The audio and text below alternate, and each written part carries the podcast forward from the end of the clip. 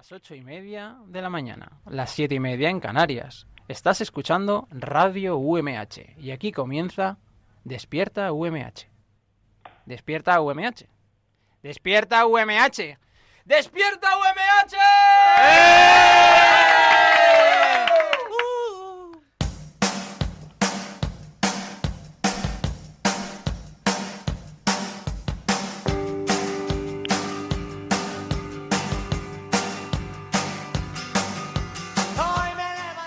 Buenos días a nuestros queridos oyentes de Radio UMH. Hoy es martes 30 de octubre, vamos a comenzar el día con alegría.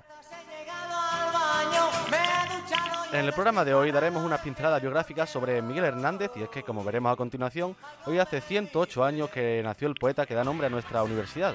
También tendremos la oportunidad de entrevistar al creador de sinazúcar.org y veremos si es cierta la regla esa de cuando se te cae la comida al suelo tiene 5 segundos para cogerla sin que pase nada con Casilda Navarro. Reciban un saludo de mis compañeros en antena, Sofía Román, Susana Bonal, Abraham Rico y José Antonio Gil. Lo mismo por parte de Roberto Prada en la producción y Jorge Bernabé rascando el vinilo desde los controles técnicos. Yo soy José Domingo Delgado y aquí comienza Despierta UMH.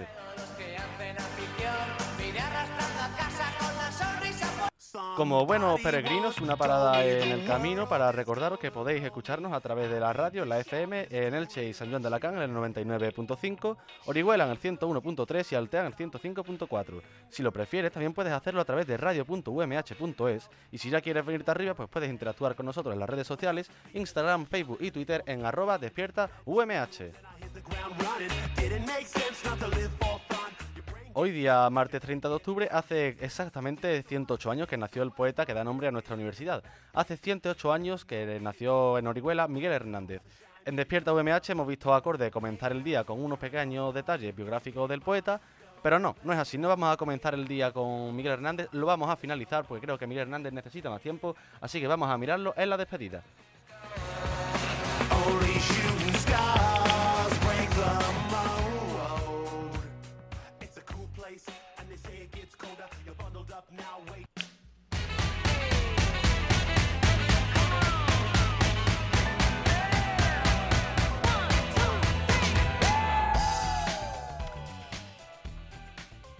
Pues como comentábamos, hemos dejado a Miguel Hernández para despedir y es que ahora, Susana, vamos a un asunto que nos trae bastante cola. Pues sí, José Domingo, buenos días. Hoy vengo a contaros la teoría de los 5 segundos, como bien has contado antes, pero vamos a conectar con el campus de Orihuela, de la Universidad Miguel Hernández, concretamente con la sede de Desamparados, para hablar con Casilda Navarro Rodríguez de Vera, profesora de la UMH y subdirectora de proyección del grado en Ciencia y Tecnología de los Alimentos, para que nos cuente pues si esta teoría de los 5 segundos es mito o realidad. Buenos días, Casilda.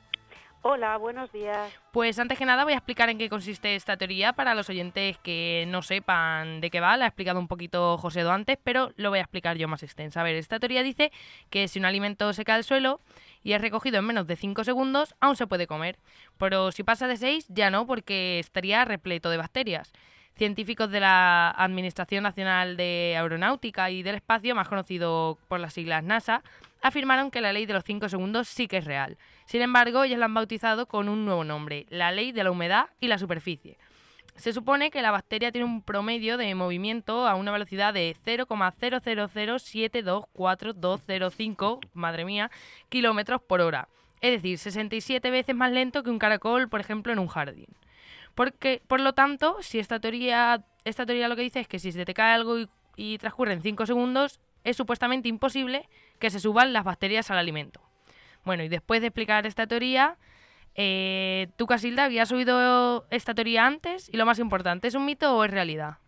Bueno, pues la, había visto alguna vez difundida por redes sociales de en internet alguna alguna ocasión me había llamado la atención, pero la verdad es que no la conocía desde antes. Y lo que has comentado de la NASA, la verdad es que me hace, es muy gracioso oír todas estas teorías y todos estos estudios. De hecho, a raíz de que me, me comentaste que íbamos a hablar sobre este tema, estuve yo también mirando por Internet y la verdad es que hay hasta estudios de universidades americanas que intentaban confirmar la veracidad o no de esta, de esta teoría.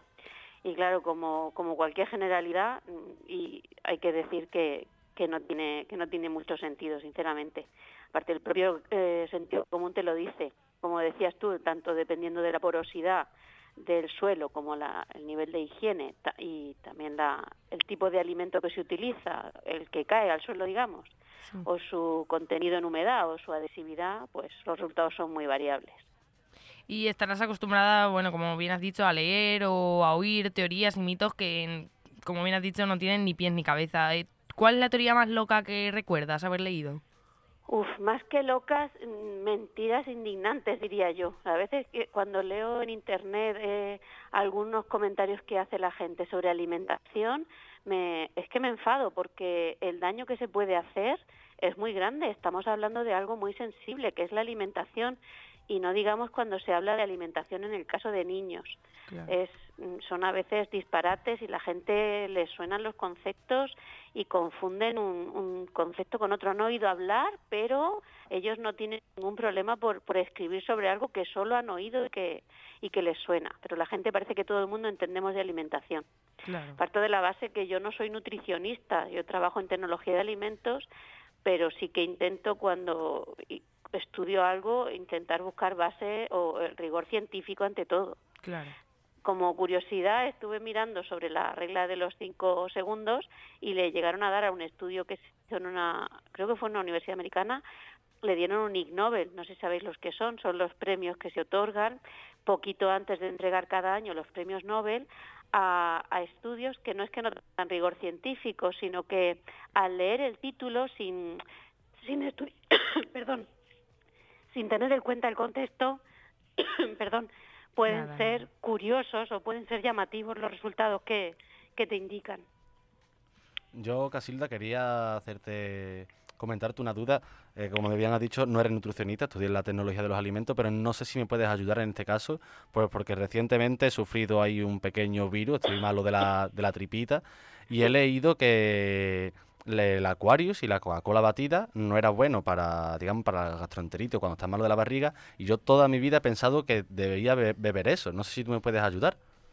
Pues te lo voy a decir no como profesor de tecnología, sino como madre, porque le consulté a mi pediatra, que es el que, bueno, el de mis hijas, que es el, que yo me fío. Enrique Gutiérrez, que es un pediatra, por cierto, lo digo, la salud pública, la sanidad pública que tenemos, que es excelente, me estuvo comentando que la, la costumbre que hay ahora de darle eh, bebidas isotónicas, sobre todo a los niños, no era, no era bueno en cuanto a que como su propio nombre indica, son bebidas, eh, se utilizan para deportes, después de hacer el deporte.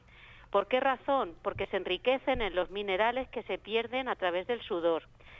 Mientras que cuando un niño o una persona adulta tiene una gastroenteritis, cuando tiene esa diarrea, pierde otros minerales distintos aparte del contenido intestinal con lo cual no sustituye lo que se pierde con la diarrea, sustituye lo que se perdería si se suda.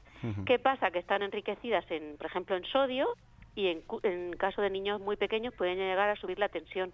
Sabemos que el exceso de sal sube la tensión y el sodio es un componente de la sal. Así es que no, no era muy recomendable. Recomendable suero. El suero oral que ven en la farmacia es lo mejor. Y entonces, si yo ahora mismo estoy malito de la barriga, pero bueno, ya voy mejorando, ¿no? Ya me voy poniendo. me alegro. Me voy poniendo un poquillo bueno, pero claro, todavía pues quiero pues seguir con una dieta blanda. ¿Puedo beber ya agua o todavía.? Es que, claro, yo este fin de semana he estado bebiendo acuario. Pues yo te recomiendo que primero de todo, pero esto ya tenemos una facultad de medicina que lo pueden decir mucho mejor, ya te digo que yo, como madre y con la experiencia que tengo, lo primero de todo es mantener la hidratación y eso es a base de suero, que lleva justo lo que sustituye a lo que se pierde, ¿no? Un poquito de algunas sales, un poquito de glucosa, un poquito de, de todo. Y luego una vez que el intestino vuelve, empieza a recuperarse, pues hay que comer cosas suaves, no puedes tomarte un, un pincho de tortilla y un chorizo porque está claro que tu, tu aparato digestivo no está preparado para eso. Lo perdono, lo perdono. También hay teorías que dicen que si te apetece mucho, sienta bien. No sé, sería cuestión de, de hablar con los especialistas en aparato digestivo a ver qué opinan de esa teoría. Entonces, pocas cosas no sentarían mal, ¿eh, Casilda? Seguro. Y Casilda, ¿qué opinas de las personas que no tienen en cuenta la fecha de caducidad de los alimentos? Porque eso, bueno, yo por ejemplo he visto muchas personas que dicen, no, la fecha de caducidad es algo orientativo, eh, hay muchos alimentos que no tienen caducidad. A ver, eh, es que hay tipos de fechas de caducidad y fechas de que de consumo preferente. es muy distinto el, según el producto que se, del que se hable, no se puede tampoco generalizar. Son recomendaciones. Generalmente, si un producto tiene una fecha de caducidad, lo adecuado y lo correcto es consumirlo antes de que se finalice. Puede que lo consumas y no te pase nada, pero es como si te coges algo del suelo y te lo comes y no te pasa nada. ¿Por qué? Pues porque puede que no esté contaminado o también porque afortunadamente tenemos un sistema inmunitario fabuloso tenemos unas condiciones de salud razonables, el sistema nos defiende de muchos contaminantes. Es mucho más arriesgado, yo creo, con comer sin lavarse las manos que, coger algo del suelo un día puntualmente y comértelo o, comer algo que esté un poco fuera del plazo. Por ejemplo, los yogures, que sí que hubo mucha mm. polémica hace años, hay productos que, por debido a características como por ejemplo es el pH, hace que sean más eh, menos proclives o no tienen por qué tener crecimiento microbiano patógeno y por lo tanto se pueden consumir fuera de esa fecha de consumo recomendable con menos riesgos. Ante la duda, pues no se consumen. Claro, claro. Y para finalizar, ¿qué opinas sobre el control que hay que llevar con los alimentos procesados? ¿En qué sentido el control? Pues desde el proceso que comienza a crearse el alimento hasta el momento que se pone en venta, sobre cómo lo plastifican, cómo lo envasan.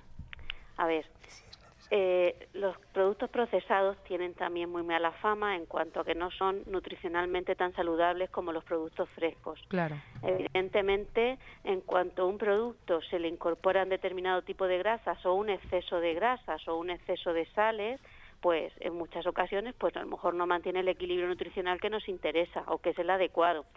Lo que sí que se puede decir que la industria ahora mismo, en, nivel, en el siglo XXI, se están consumiendo los productos más seguros que se han consumido nunca. Tienen una cantidad de controles que nunca lo han tenido. Otra cosa es que mm, consumas solo productos procesados y que no estés consumiendo una dieta adecuada. Es más el equilibrio o la cantidad con la que comes las cosas que el producto en sí. Como yo digo, si te quieres el agua hasta te mata, si te bebes 10 litros en un, seguramente también puedes morir y no hay mm. cosa mejor que el agua. Es la cantidad y la calidad y la frecuencia. Como siempre se indica en las dietas tiene que ser variada, moderada y equilibrada. Pues sí, cogeremos nota de esos consejos. Casilda, muchísimas gracias. Casilda Navarro, profesora de la UMH y subdirectora de proyección del grado en Ciencia y Tecnología de los Alimentos. Gracias por aclararnos estas dudas y desmentir esta teoría y gracias también por invertir tu tiempo con nosotros aquí en Despierta UMH. Un placer y muchísimas gracias a vosotros, que hacéis un programa muy divertido, muy entretenido. Muchas gracias, Casilda. Nosotros despedimos a Casilda y como es bueno beber agua, pues mejor aún es donar sangre, así que vamos a conocer los puntos de donación de sangre en la provincia de Alicante para el día de hoy.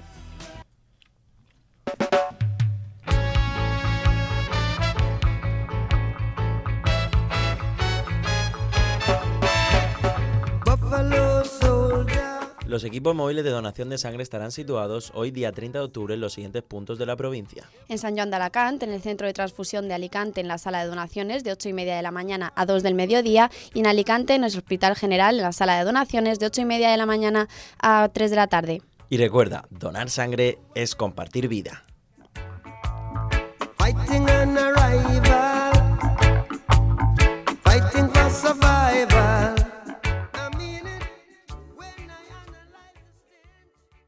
Cuando vienes por las mañanas a clase y de repente oyes despierta UMH. ¿Oís los grillos? Pues eso.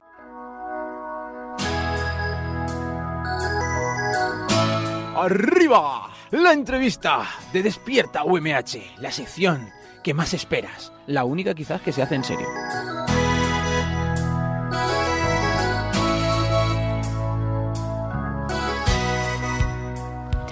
Antonio Rodríguez Estrada es ingeniero informático, pero siempre ha estado interesado en el mundo de la publicidad y complementó su formación con estudios de fotografía de moda, producto y publicidad creativa.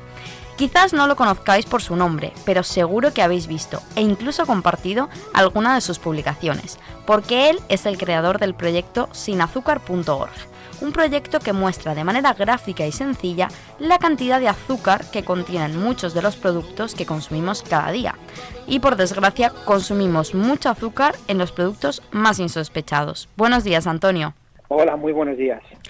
En varias entrevistas hemos leído que el proyecto surge porque tú eres deportista, practicas CrossFit y decides empezar a preocuparte un poco por tu alimentación. ¿Qué es lo que te lleva a compartirlo en redes sociales?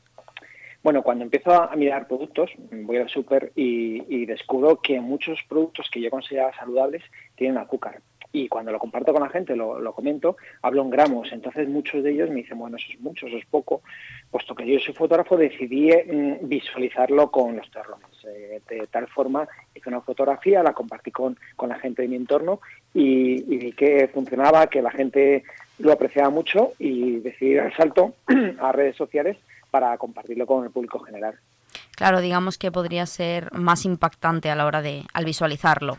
Claro, ten en cuenta que, que estamos acostumbrados a, a, las fotografías que la industria nos pone para, para mostrar su producto y nos lo, nos lo embellece bastante, ¿no? Pues eh, en, en, el fondo es lo mismo, es, es, mostrar el producto de una forma muy, muy atractiva, pero eh, mostrando también el azúcar que contiene.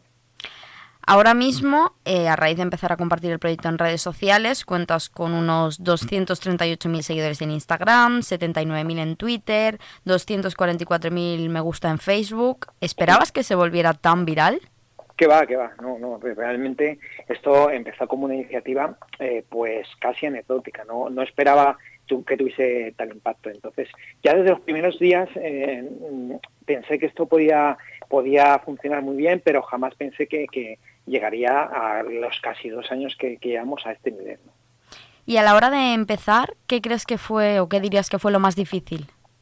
Bueno, pues eh, realmente mmm, no, no me encontré muchas dificultades en, en el sentido de, de que eh, es un, un, ejercicio muy sencillito. Coger el producto, fotografiarlo y mostrarlo en redes sociales es la parte sencilla. ¿no? El, problema está en enfrentarte con la respuesta de las redes sociales. Eh, porque cuando tú a una persona le dices que algo que le gusta eh, tiene mucho azúcar y esa persona puede sentirse incluso atacada a sus a sus principios, ¿no? Yo recuerdo, por ejemplo, cuando el día que puse, puse la fotografía de las torrijas, pues en plena Semana Santa, pues te imagínate, me cayeron por todos lados, ¿no? Entonces, saber gestionar esa respuesta de las redes sociales sin causar eh, malestar a la gente o incluso con, con sentido del humor, ¿no? Es, es importante, ¿no? Porque si no te puedes convertir en, en una persona incómoda, ¿no? Porque dices, mira, tío, no te voy a, te voy a dejar de seguir porque me estás aguando eh, la fiesta y todo lo que me gusta me lo, me lo muestras y,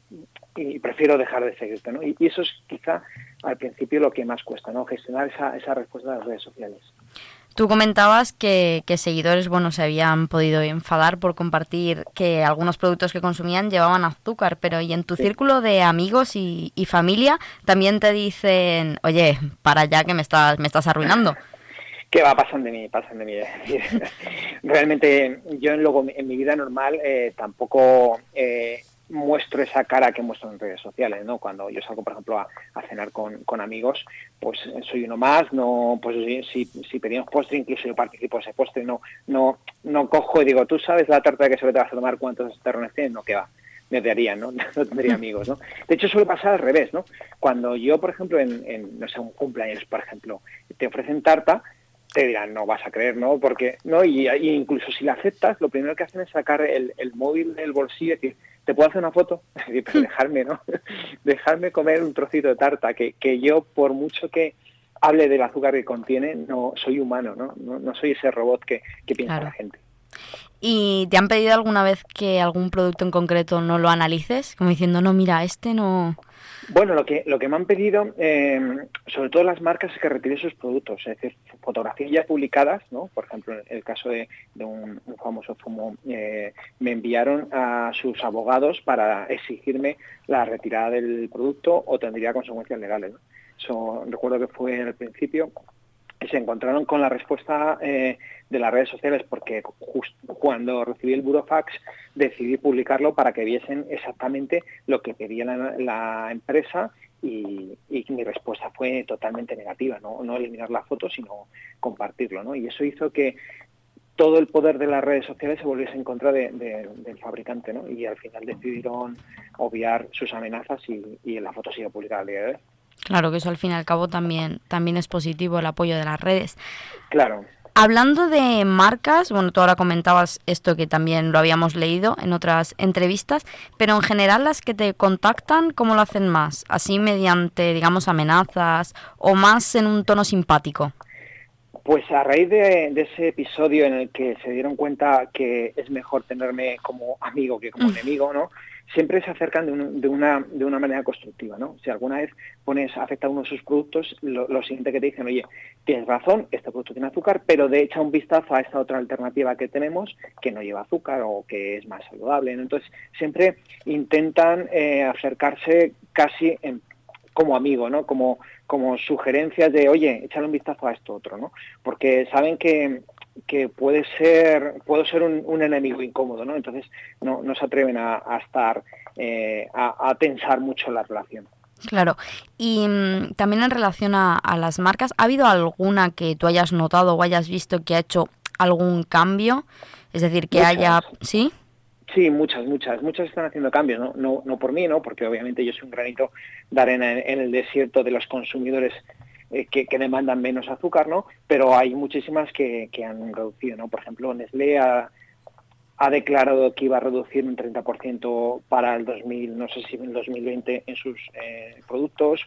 Eh, hay marcas como Coca-Cola que ya está reduciendo el azúcar, por ejemplo, del acuario, no hará el acuario, se han cambiado la fórmula y tiene menos, menos eh, azúcar.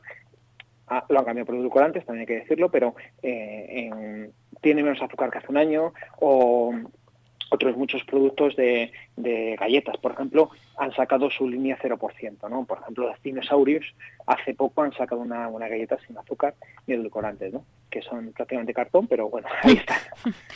Y a nivel personal, a ti, que desde que empezaste a investigar, digamos, ¿qué producto o productos te ha impactado más que contuviesen azúcar? Pues mira, me impactan mucho los productos infantiles, ¿no? Por ejemplo, hay algunas infusiones que están pensadas para ayudar a hacer la decisión a los bebés o incluso hay otros que es para ayudar a dormir a los bebés, que el 95% es azúcar, ¿no? Piensa que un bebé eh, hasta los dos años no debería tomar azúcar. Pues hay un producto diseñado para ellos en los que ese producto es 95% azúcar y un porcentaje muy pequeño de, hierbas o, infusión, ¿no?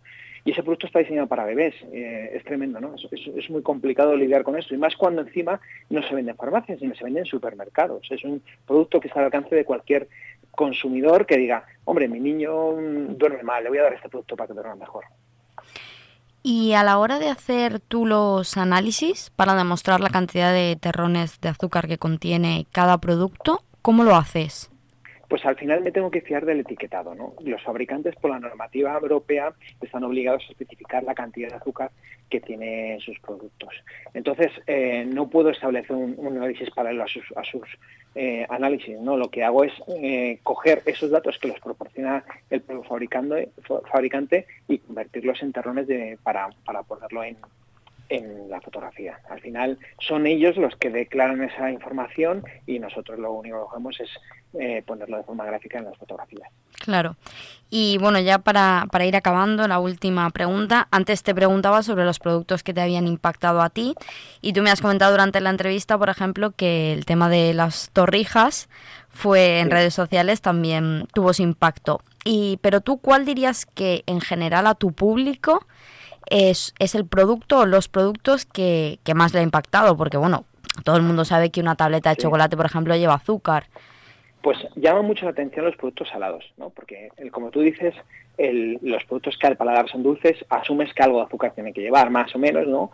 Pero los productos salados llaman mucho la atención, ¿no? Por ejemplo, recuerdo cuando publiqué el sushi, eh, fue causó mucho impacto, ¿no? Porque el sushi es un alimento que que incluso visualmente ves los ingredientes, ¿no? Arroz y pescado y quizá poco más, ¿no? Entonces, descubrir que una pieza de sushi tiene medio terrón de azúcar, piensa que en una cena puedes consumir fácilmente 8 o 10 piezas de, sushi, podrías tomarte eh, 4 o 5 terrones de azúcar, ¿no? que casi es el límite que te impone la Organización de Salud. Pues eso llama mucho la atención, es decir, los frutos salados, pero no solo el sushi, sino, por ejemplo, las pizzas, los sándwiches, las ensaladillas de, cangrejo, em, eh, un montón de productos que, la gente asocia como salados y no piensa que tengan azúcar. Claro, lógicamente.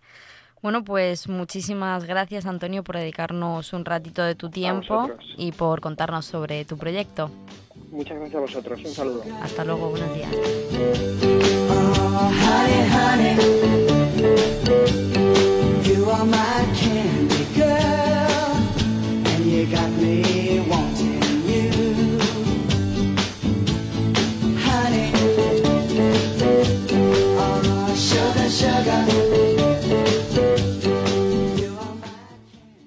Despierta UMH, una razón para no ir a clase. Pero tenéis que ir a clase. O sea, no os lo planteéis. Tenéis que ir. Esto no es un y sí, sí. No, no, no. Hay que ir.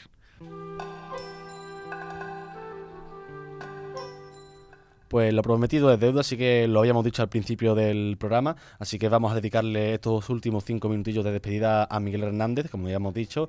Hoy, martes 30 de octubre, hace exactamente 108 años que nació el poeta que da nombre a nuestra universidad. Hace 108 años que nació en Orihuela Miguel Hernández. Así que vamos con un pequeño repaso sobre su biografía. Es un poco turra, pero bueno, como es Miguel Hernández, pues se lo merece.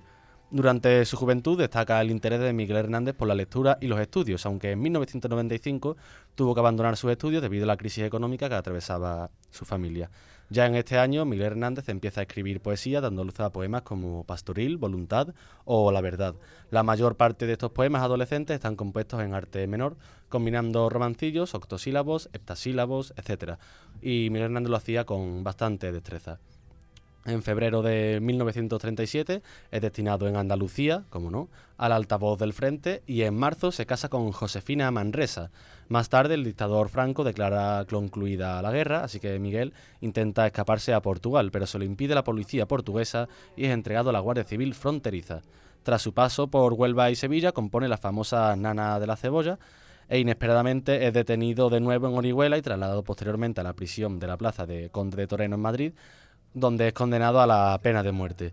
Más tarde la condena es conmutada por la de 30 años de prisión y ya en 1941 es trasladado al reformatorio de adultos de Alicante y se manifiesta una grave adicción pulmonar que se complica con tuberculosis. En 1942 muere en la enfermería de la prisión alicantina y es enterrado en el cementerio de Nuestra Señora del Remedio de Alicante. Contaba a su muerte Miguel Hernández con 31 años de edad. Ahora nuestra compañera Sofía Román leerá un poema de Miguel Hernández titulado No quiso ser, pues en honor al nacimiento del poeta que da nombre a nuestra universidad, Miguel Hernández. No conoció el encuentro del hombre y la mujer. El amoroso bello no pudo florecer. Detuvo sus sentidos negándose a saber y descendieron diáfanos ante el amanecer. Vio turbio, vio turbio su mañana y se quedó en su ayer. No quiso ser. Bueno, bueno, bueno. Un aplauso para Sofía, hombre, un aplauso para Sofía. No podría ser otra persona la que leyera un poema de Miguel Hernández y es que Sofía, si no lo sabéis, pues tiene también un, ha publicado su primer libro. Sofía, cuéntanos un poquito de tu libro. Uy, e, esto no me lo esperaba, me has No te lo esperaba, en pero frío. bueno, pues lo- es un libro de poesía, aunque no como la de Miguel Hernández. Yo digamos que escribo una poesía más actual o con palabras no tan complejas, por así decirlo. Bueno, pues también queda ahí el libro de Sofía, por si alguien quiere leerse alguna alternativa, algún poema, libro de poemas de Miguel Hernández. Y nosotros nos despedimos, lo hacemos, como recordamos, hoy martes 30 de octubre, hace 108 años que nació Miguel Hernández, así que muchas gracias a nuestros compañeros, eh, Su- Susana, Susana, Susana Bonal, Abraham Rico, Sofía Román, José Antonio Gil, Roberto Prada de la producción y Jorge Bernabé eh, rascando el vinilo desde los controles técnicos. Pero sobre todo muchas gracias a nuestros queridos oyentes de Radio UMH, de Despierta UMH. Nosotros nos vamos con una canción de Joan Manuel Serrat titulada Canción Última, que como no va sobre Miguel Hernández. pintada, no vacía. Pintada está mi casa del color de las grandes pasiones y desgracias.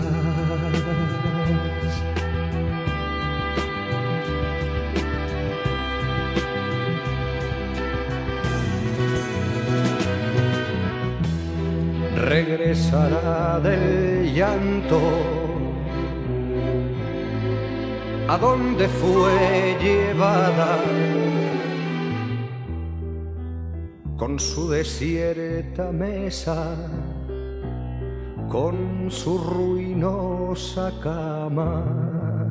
Florecerán los besos sobre las almohadas y en torno de los cuerpos elevará la sábana su intensa enredadera nocturna perfumada. El odio se amortigua detrás de la venta.